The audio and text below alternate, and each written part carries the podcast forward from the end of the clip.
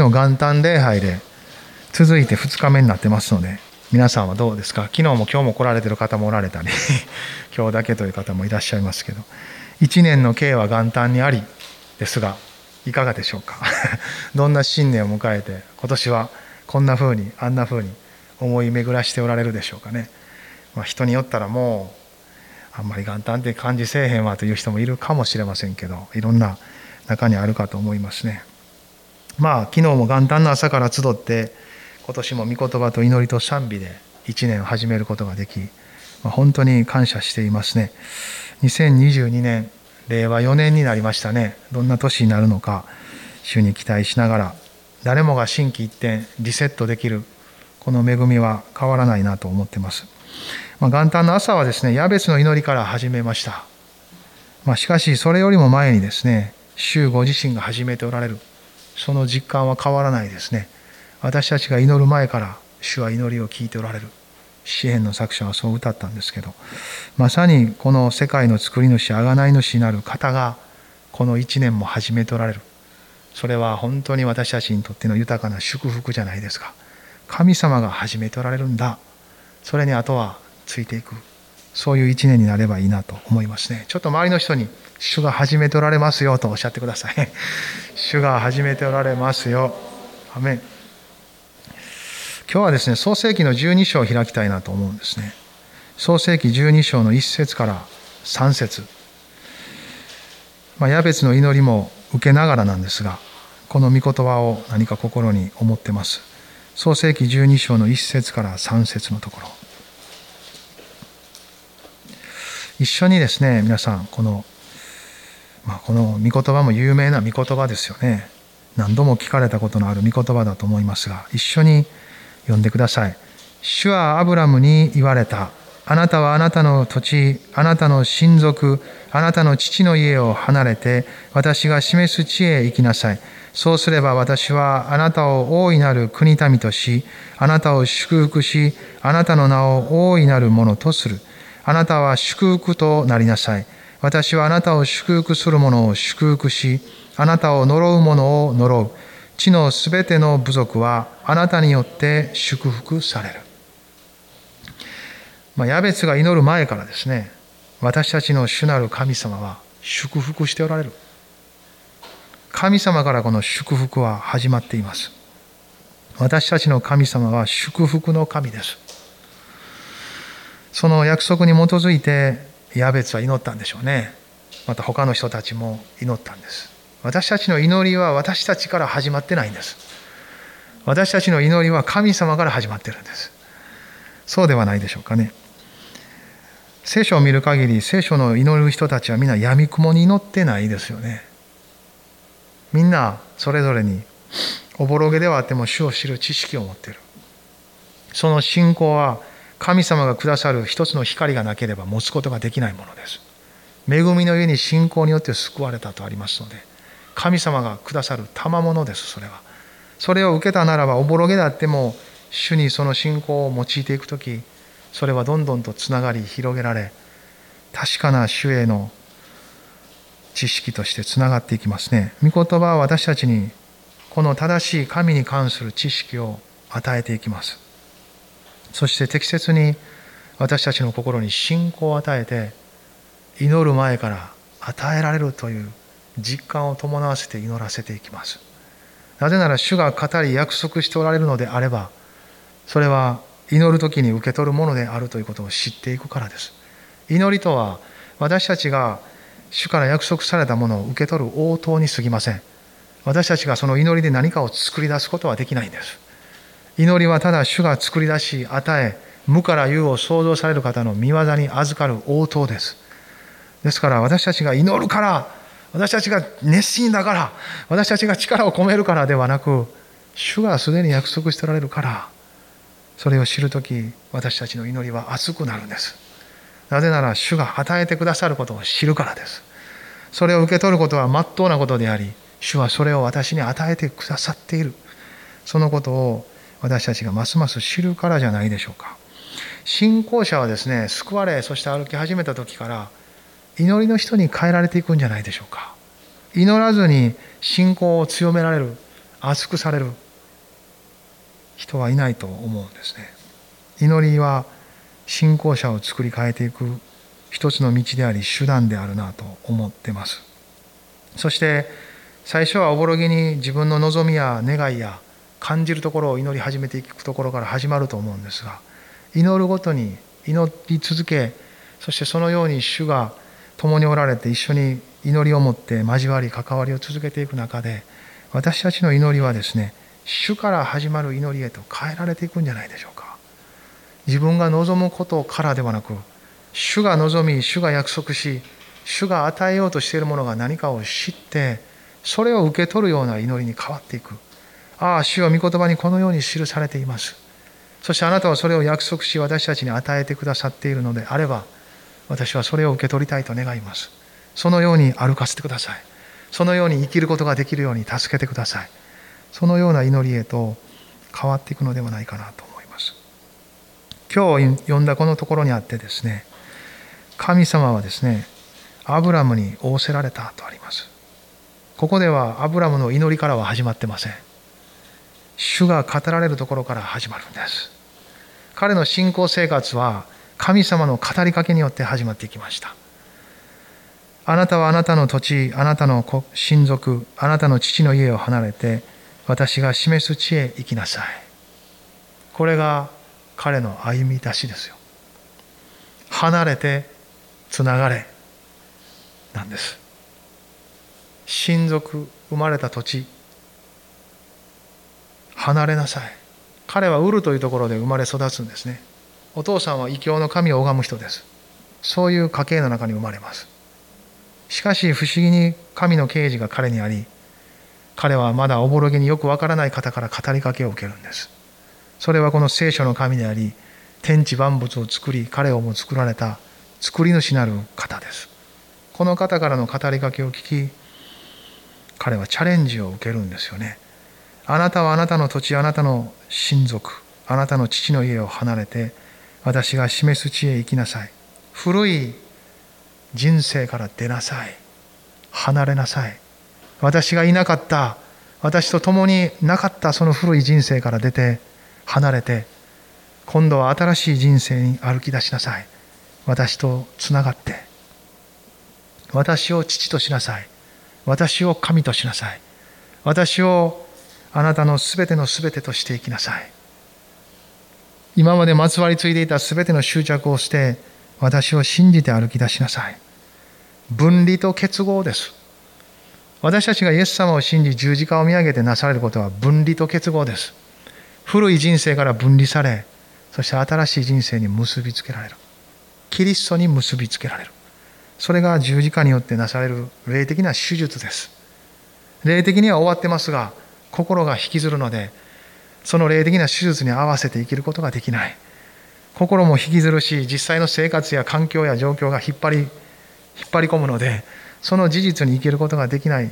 しかしそれが少しずつですが御言葉と御霊の働きの中でああ私はこういうふうに生きるべきなんだということを知っていくのではないでしょうか。昨日ですねまた新年の1月のリビングライフを読んでたんですね。その中で一つの話がありました。泳ぎをよく知らない泳げない人が水の中に入るとほとんどの場合犬かきをするそうです。ハレルヤ。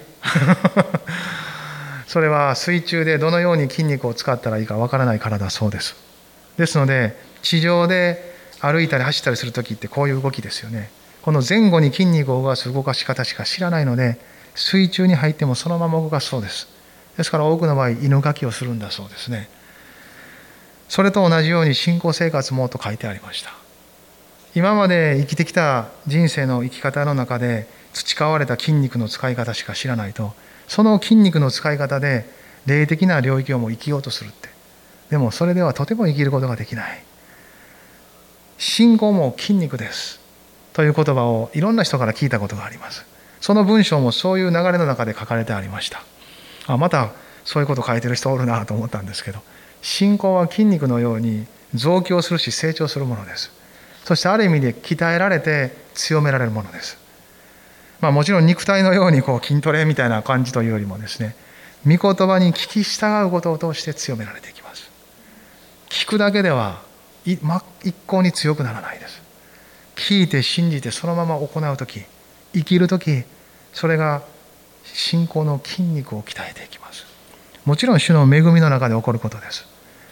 それを信じるという段にあってなされるのは御霊の技であって御言葉を信じる力は私たちにありません。精霊が働かれた時私たちはその御言葉が私に語り神がそのように語る語り手である神が真実であることを知ります。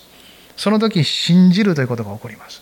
人は信じたら信じた対象に身を預けるようになります。ですから皆さん今日椅子の上に座ってるんです。この椅子が信じられないようなですね壊れそうなものだったら誰も身を委ねないですよね。あ大丈夫ってどっかで信じてるから私たちは身を委ねるんじゃないでしょうか。それと同じように神様も私たちの人生を委ね預けるのに真っ当な方であると知るとき私たちは信頼し委ねるということが始まっていきます。この新しい年もですね私たちもまだ使ってない筋肉がいっぱいあると思います。神様が与えているものから想像するとまだまだ使ってない信仰の筋肉の領域がたくさんあるんじゃないかなと思います。人生の中にもまだまだ未開発の領域がたくさんあるように思います。きっと一生かかってもそれは全てやりきったということがないほどのものを主は与えてくださっている。なぜならこの御言葉はそれを語るんじゃないでしょうか。アブラハムに与えられたこの約束は私たちにもそのまま受け継がれて与えられているものです。彼はその最初の第一歩を神様から語りかけられたんです。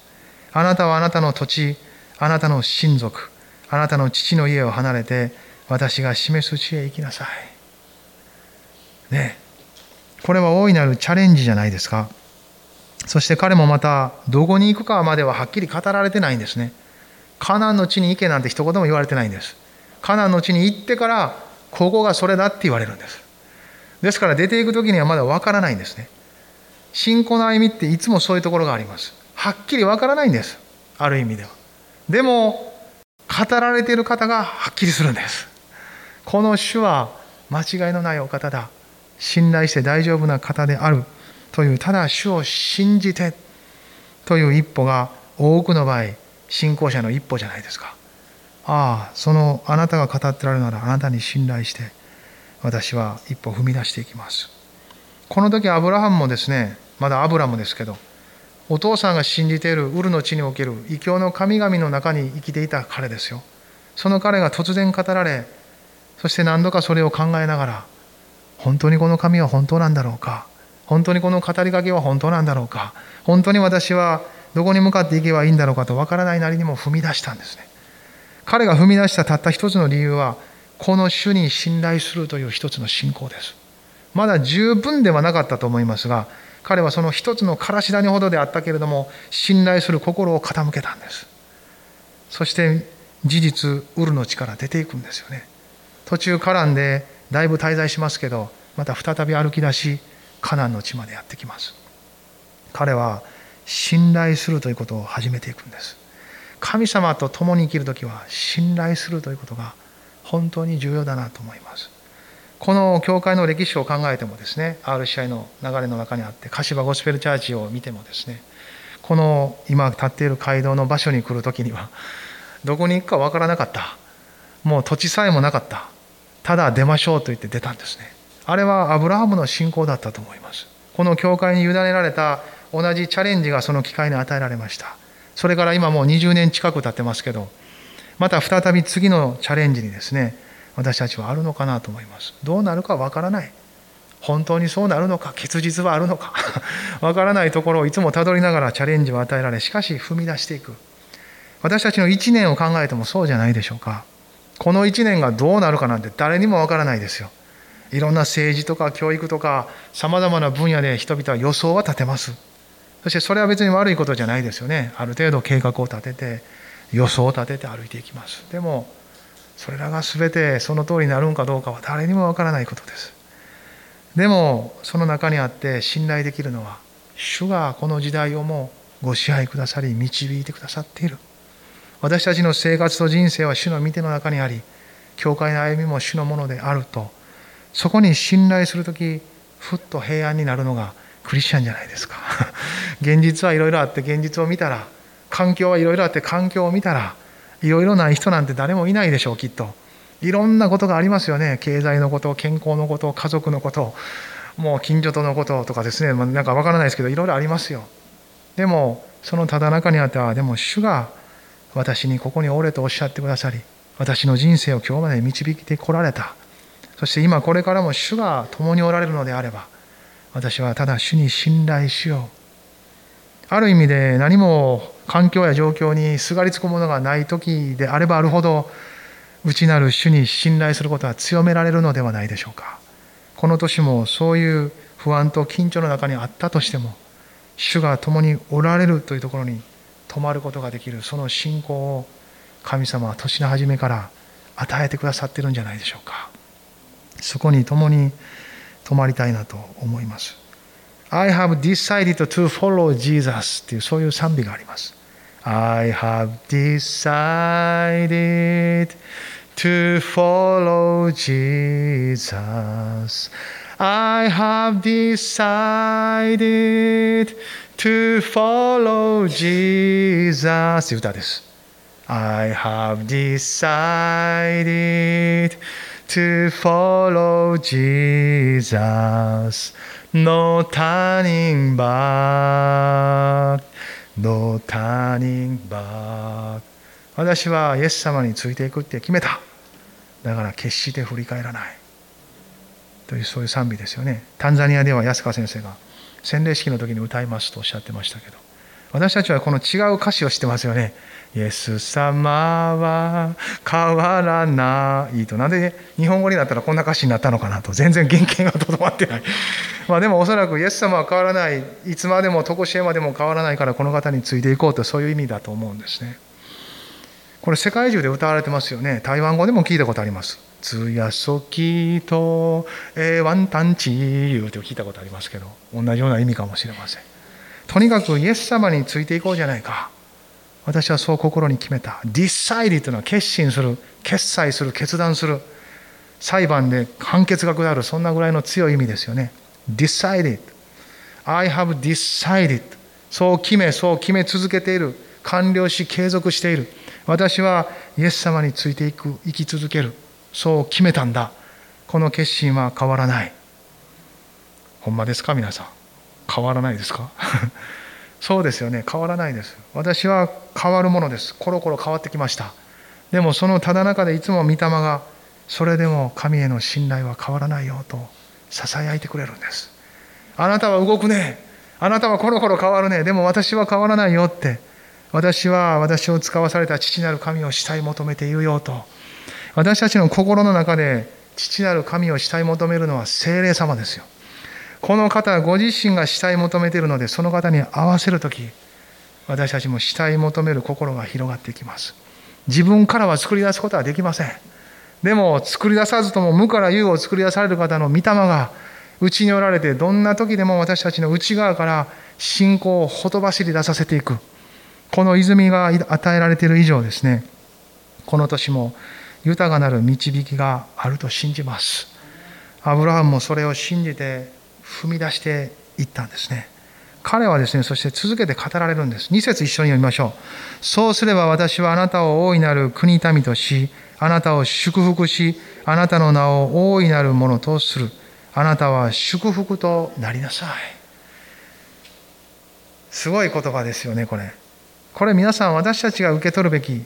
アブラムもその時そうでしたが私たちも共にこの流れの中にあって受け取るべき。これは強烈なアイデンティティなんです。これクリスチャンが持つべき強烈なアイデンティティですよ。アイデンティティとはまあいろんな訳がありますが存在意義とかその人を証明する自己証明です。私は何者ですという時私はこういうものですという名詞みたいなもんです。名詞だったら紙切れで偽りもあるかもしれませんがこの内なる御霊が御言葉に基づいてしかもイエス・キリストの十字架を土台にしてはっきりと与えてくださり証明してくださるこの事実は永遠に変わらない事実なんですこれは神様が宣言されたことですそうすれば私はあなたを大いなる国民としあなたを祝福しあなたの名を大いなるものとするあなたは祝福となりなさいこの祝福となりなさいというのはですね一生懸命頑張って祝福になるように頑張りなさいということではありません。もう私があなたを祝福としたんだから、その通りになりなさいということです。あなたは私の証と合わせて、私があなたに与えたアイデンティティと合わせて、そのようにただ生きていきなさい。あなたは祝福となってるんです。だから祝福として差し出しなさい。そうすれば、文字通り祝福となります。そういう言葉として言ってくださってるんです。強烈なアイデンティティだと思いませんか？揺るがない証明なんです、これ。時々神からの証明を求める人がいます。これが証明です。あとは具体的にそれぞれの人生の中でそれがどのように表現され、形となるかはそれぞれが続けて神様と共に探り求めていくことです。御霊はそれを紐解きながら人生を形作っていきます。ハレルヤ。この証明感がぶれていないならば、確かなところを歩いていきます。いや、ぶれたらまたここに帰ったらいいんです。神様は私を祝福してくださったんだって。祝福の源となるように私をこの時代にこの世界の中に私が取り巻く人生の人々の中に置かれているんだ。私が取り去られたら彼らの祝福がなくなっちゃうじゃないかぐらいに思っていいんです。それぐらいまでにおこがましいと思うほどに受け取っていないようなんですよこれ。本当にそうなんですこれは。神様はそれほどまでにきっと私たちは死んだ後神様の前に出た時本当に後悔することはいっぱい、まあ、天国に後悔はないんですけどあえて申し上げれば。こんなにも祝福してくださったのにこんなにも大いなるものとして私の人生を与えてくださったのになんと私は小さく信じてたのかなっておそらくほとんどの人が思うんじゃないでしょうか。私もそういう自信がありますある意味で。十分じゃない。神様が与えてくれてるものを受け取る受け取って信じて歩くのには十分じゃないだろうなって思いますきっと。本当はもっと大きくて豊かで素晴らしいものを与えてくださっているのに十分じゃない。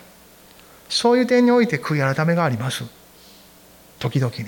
ああ主はあなたが与えてくださっているものについて十分な理解がないばっかりにすいませんって思う時があります。不平が出たり文句が出たり心がくじかれたりするのは十分じゃないからですよね。この思いの中に私たちはただその思いが慰められることを求めても主はそういう形での慰めを与えられませんよね。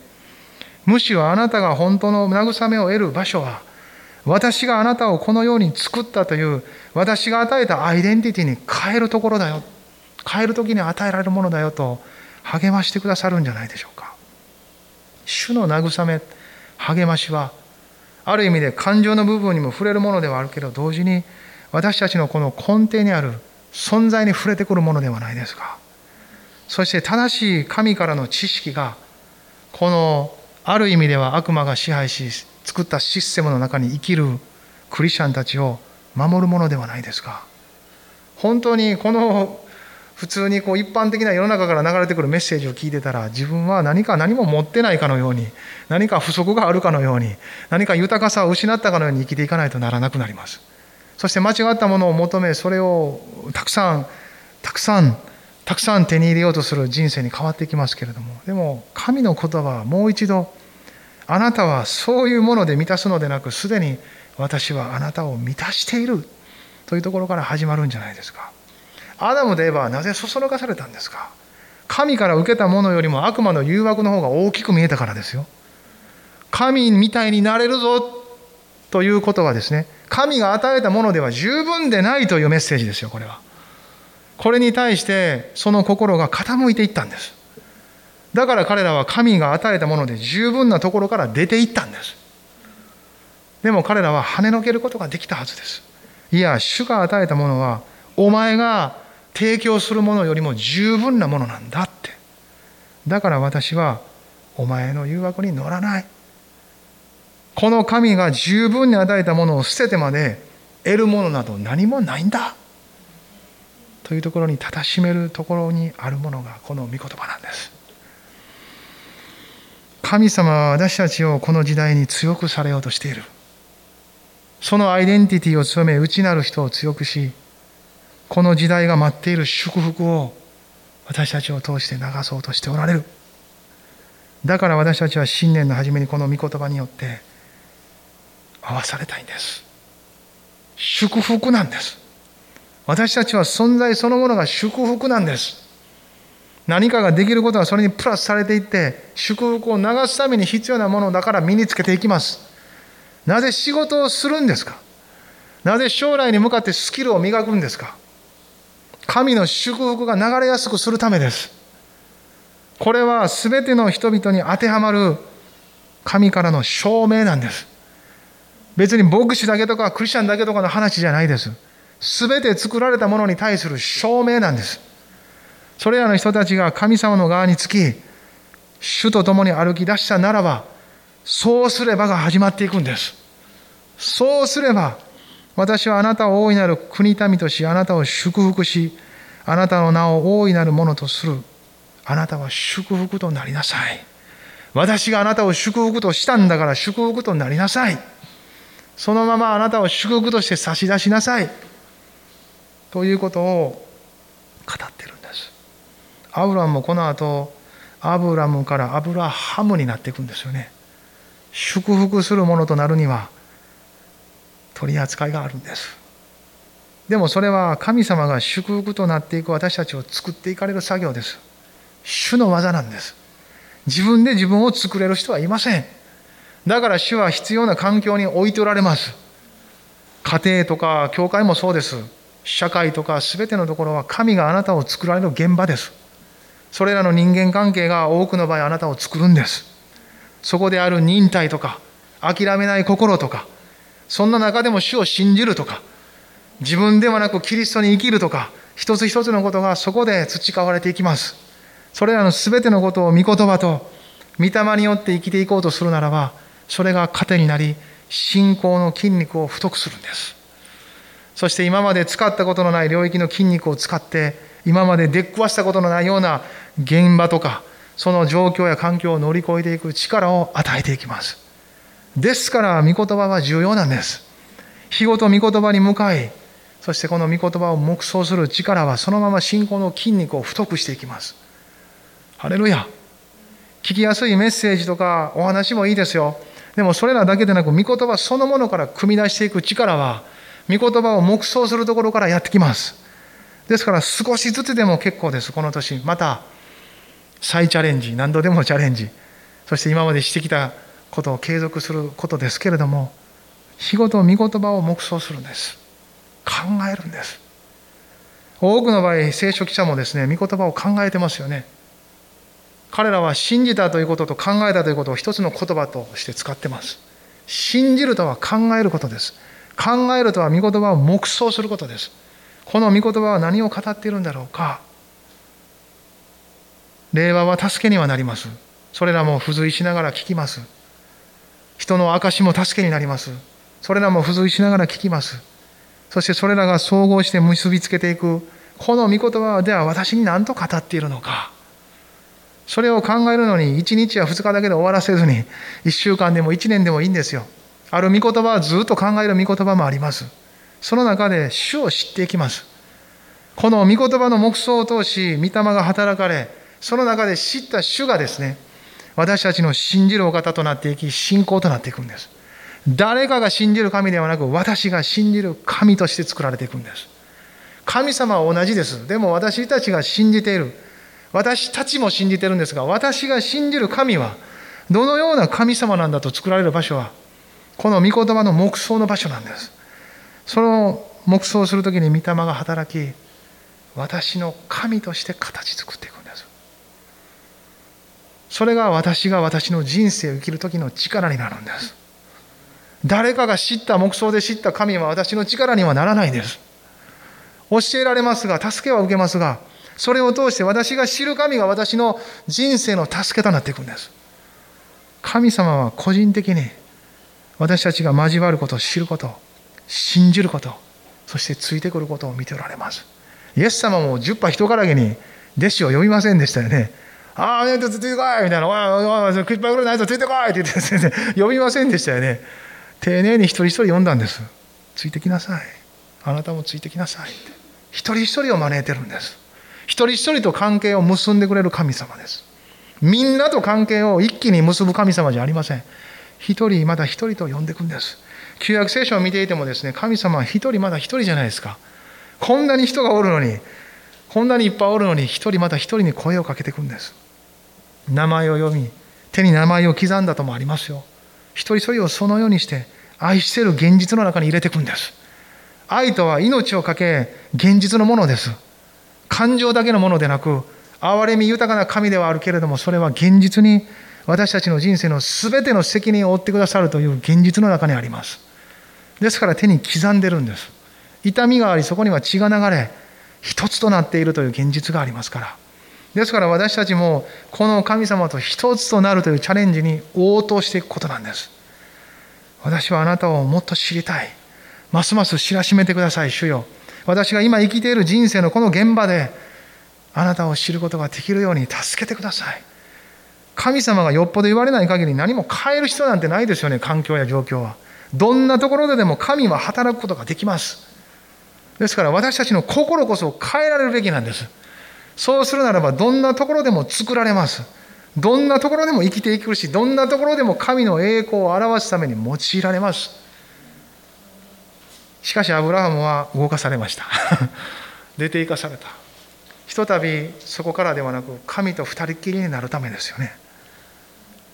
彼はカナンの地に向かわせられていくんです。そして神との密な関係と親しみの中で作られていきます。アブラムの人生はまさにそれが作られたと言っても過言じゃないですよね。そんなにたくさんの子供を与えられてないですよ彼。イサクは与えられ他にもいくらかの人たちが与えられましたけど。でも彼に対した約束はそれほどまだ彼の時代に実現してないですね。でもこれはイサクに引き継がれヤコブに引き継がれ同じこと語られてます。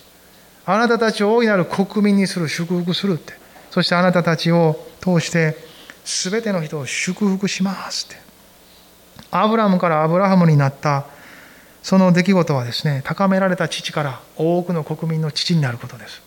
利己的な人生から利他的な人生に自己中心の人生から神様中心の人生に変えられていくということです。ハレルヤ。私たちは自分の人生を生きます。自分の将来を願います。それは本当に大事なことです。でもそのことがいずれ神様との御国の計画とビジョンと結びついていくんです。自分の人生だけを追い求めることはどっかで終わってきます。イエス様と一緒に歩く人は皆そうなっていくんです。アブラムからアブラハムにヤベツも祈りましたよね。地境を広げてくださいと祈ったんです。あの地境の広がりは利己的な人生からの脱却です。私が私として立っていくための全ての投資から解放されることです。何のために投資するのか。それは多くの人々の祝福となるためです。神がそう望まれそう求め私たちは置かれたのであれば誰かの祝福となるために生きるべきかどうかを問いかけられていくんです。あなたは自分のために生きてるんですか？それとも誰かのために生きてるんですか？自分をいつも優先しているならば私たちはまだアブラムなんです。しかし主はその御手の技を持ってアブラハムに変えていかれる。これは主の技ですよ。でもそこには変えていかれる途上にあって私たちが神の促しと御言葉に聞き従っていくという作られる道があるんです。神の御言葉が入ってくる時人の中に起こることは自我が起き上がるということです。自我は御言葉を嫌います。肉声は御言葉を嫌います。私は何度も御言葉を聞いて腹が立ったことがあります。なんでそんな風に生きなあかんの？俺の人生やろうが。って思ったことが何度もあるんです本当。びっくりするぐらいに。自分でも恐ろしいぐらいです。クリスチャンであるんですよ。働き人なんですよ。でも御言葉が来る時腹が立つ時があるんですよ時々。誰かが語る時にも腹が立つ時がある。でもそれはだんだんと分かってきたんです。ああこれはあの人に腹が立ってるんじゃないなって。その内容に腹が立ってるのでもなく私の肉声が反発しているんだってことに気づくんです。ああ鉄頭鉄尾肉の塊やなと思うわけですね。それらものの中に御霊がおられしかし同時に御霊の領域が広げられていますのでああ肉やなって分かるわけですよ。分かったら十字架についていることを確認しながら離れたらいいだけです。まだそこまで行ってなかったら何度でもつけるために御言葉と現実を合わせてそこと対決する必要があります。ヤコブも対決するじゃないですか相撲を取って。ねえ。ああまでせんとあの自我が砕かれないからですよ。ハレルヤいつまで固執しとんねんって。いつまでそこに執着するねんって。いつまでそのあり方にこだわるねんって。いつまでその道筋しか歩かれへんねんって。もっとこっちは言うてるやないかっていうことじゃないですか。あの相撲って。十字架はそれらの全てがキリストを十字架につけたんですよ。私なんです。私が私って言うてる。私が十字架につけていくんです。神のものなんかいらん。私は私なんやって。その全てがあの十字架の無ごたらしさをもたらしたんです。でもキリストは全く全くもってですね嫌がらずに十字架についたんです。それが当然のごとくに。父を彼らを許してください。彼らは自分で何をしているのかわからないんです。自分を差し出し完了された。ハレルヤ。この年私たちも大いなる自分の肉にも出会うでしょう。しかし大いなる方の祝福もまた私たちに注がれている。このアイデンティティを重要にしたいですよね。ここから目を離さないことはイエスから目を離さないでいなさいと同じですよ。そのイエスを通しキリストを通し十字架を通ってこの祝福が私たちにも与えられてるんです。ハレルヤ。それをしっかりと受け取りパッと聞いただけではわからないでしょう。でも何度も黙想していくことに理解されていくんです。その時間をかけることは無駄ではないです。人生の中でこのアイデンティティを身につけるために時間をかけることは決して無駄ではなく強固な土台と礎を築いていきます。そして本当に人生の中で多くの人たちの祝福となる人生を歩くようになります。家族も友達も職場の人も一緒にこれから人生を共にするあらゆる人たちを祝福する人生と変えられていきます。こういう夢の見方ビジョンの見方が御言葉が指し示していくルートですよね。神の御言葉に目を留めていく時神が望んで願ってられる方向から私たちはビジョンを見ていきます。そしてそこに自分の証明感もあり使命感が強められていく道が含まれてるんです。神から始めることです。自分からは一切始めないことです。この年も主が全てを始めてくださってるから。立ち上がりましょう。そして祈りましょう。